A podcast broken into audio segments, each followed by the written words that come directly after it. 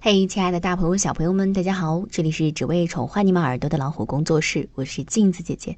从今天开始呢，我们要跟大家一起来分享，呃，一本关于精神分析啊、心理学啊，然后还有很多鲜活的故事的一本讲述母婴关系的书，叫《当我遇见一个人》。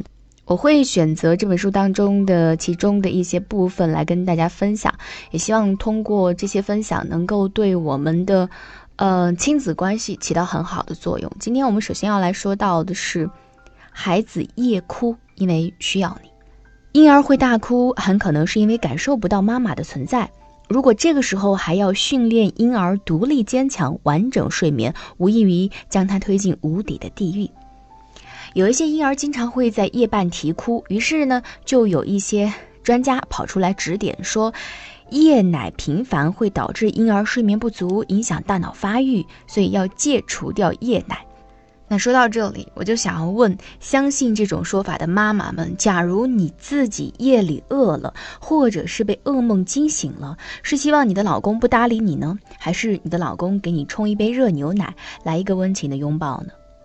婴儿和成年人不同，他还没有建立客观的稳定性，就是说，一个东西看见的时候就是存在的，看不见就是不存在的。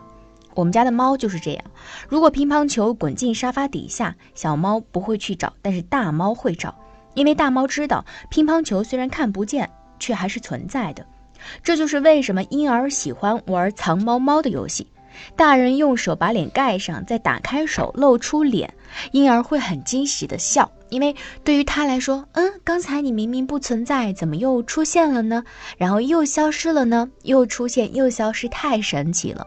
可是大一些的孩子，他已经建立了客体的稳定性，所以这个游戏只适合于婴儿。大孩子你就没有办法再逗他笑。有时候你会发现，妈妈只是去上了一个厕所，婴儿也都会大哭，因为他真的以为妈妈消失了。婴儿需要经常通过妈妈的抚慰来确认自己和妈妈的存在，就像照镜子一样，婴儿通过妈妈温情的容颜映照出自己，感受到自己。有一些边缘型人格障碍的患者记不住自己和别人脸部的细节，因为他们曾经很少得到妈妈深情的注视，即使看到妈妈，也常常是空洞无物的眼神。生化危机系列电影情节支离破碎，就像噩梦一般，很像婴儿的思维过程。婴儿的世界充满幻想，没有逻辑，但有其美好创意的一面。弗洛伊德称之为初级思维过程。这种初级思维过程通过父母的抚慰，逐渐人性化、逻辑化，成为孩子天马行空般创造力的来源。婴儿莫名其妙的夜哭、焦躁、惊恐，很可能是因为感受不到妈妈的存在，陷入混乱的初级思维过程，没有办法将现实和幻想区别开来。如果这个时候还要训练婴儿独立坚强、完整睡眠的话，无异于把他推进了无底的地狱。如果是任凭婴儿哭泣，他确实哭累了，自己会睡着，脑神经继续发育，只不过发育的是被迫害妄想、偏执分裂的神经回路，为严格的人格障碍会埋下一个伏笔。嗯，来跟大家分享妈妈们的一些观察体验。妈妈说。还记得我给儿子断奶的时候，奶奶和姥姥都跑来把我和儿子强行隔离。才七个多月的儿子突然看不见妈妈了，一整天都哭得撕心裂肺，好像他的整个世界都崩塌了。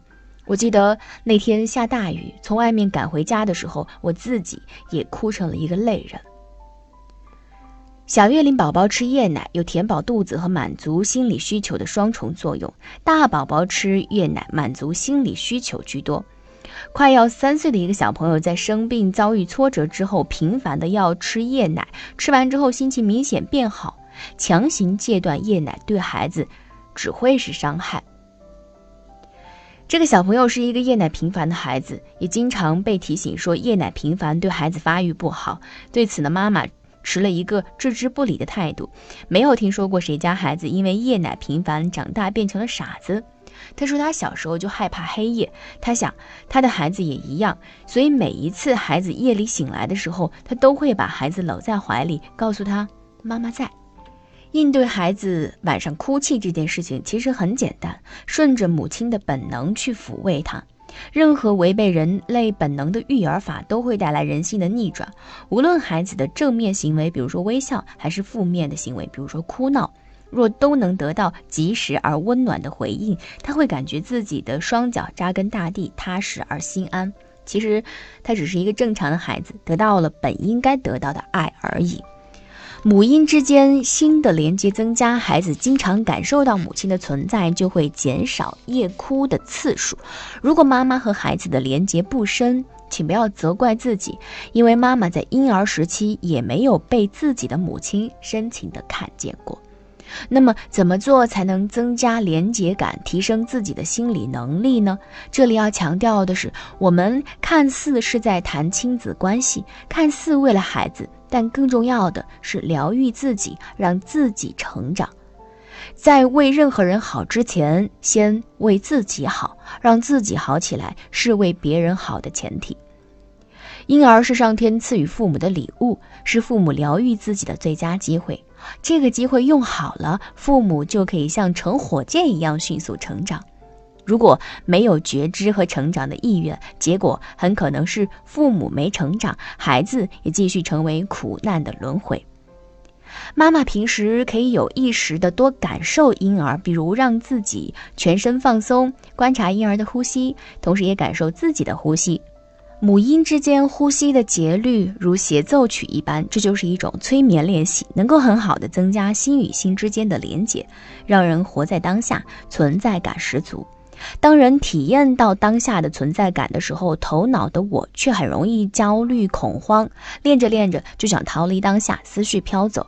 如果有情绪升起，则继续观察这种情绪，不评判，不阻碍，不逃跑，让情绪自由流动。这就是提升觉知力和平等心的方法。婴儿天然的活在当下，和万物连结。我们借由婴儿的存在觉知自己，事半功倍。珍惜这种神奇的生命，深爱它，就是重新疗愈自己内在的小孩，让曾经受伤的自己和孩子共同长大，再一次用心灵去生活。好，今天我们就分享到这里。提醒各位，如果喜欢我们的分享，不要忘了给我们点赞、留言、转发到朋友圈，同时关注微信公众号“老虎小助手”，在会员中心里面有本节目的完整有声资源。还有上万个其他的中英文有声资源可以供你选择。我是镜子，今天我们就到这里，拜。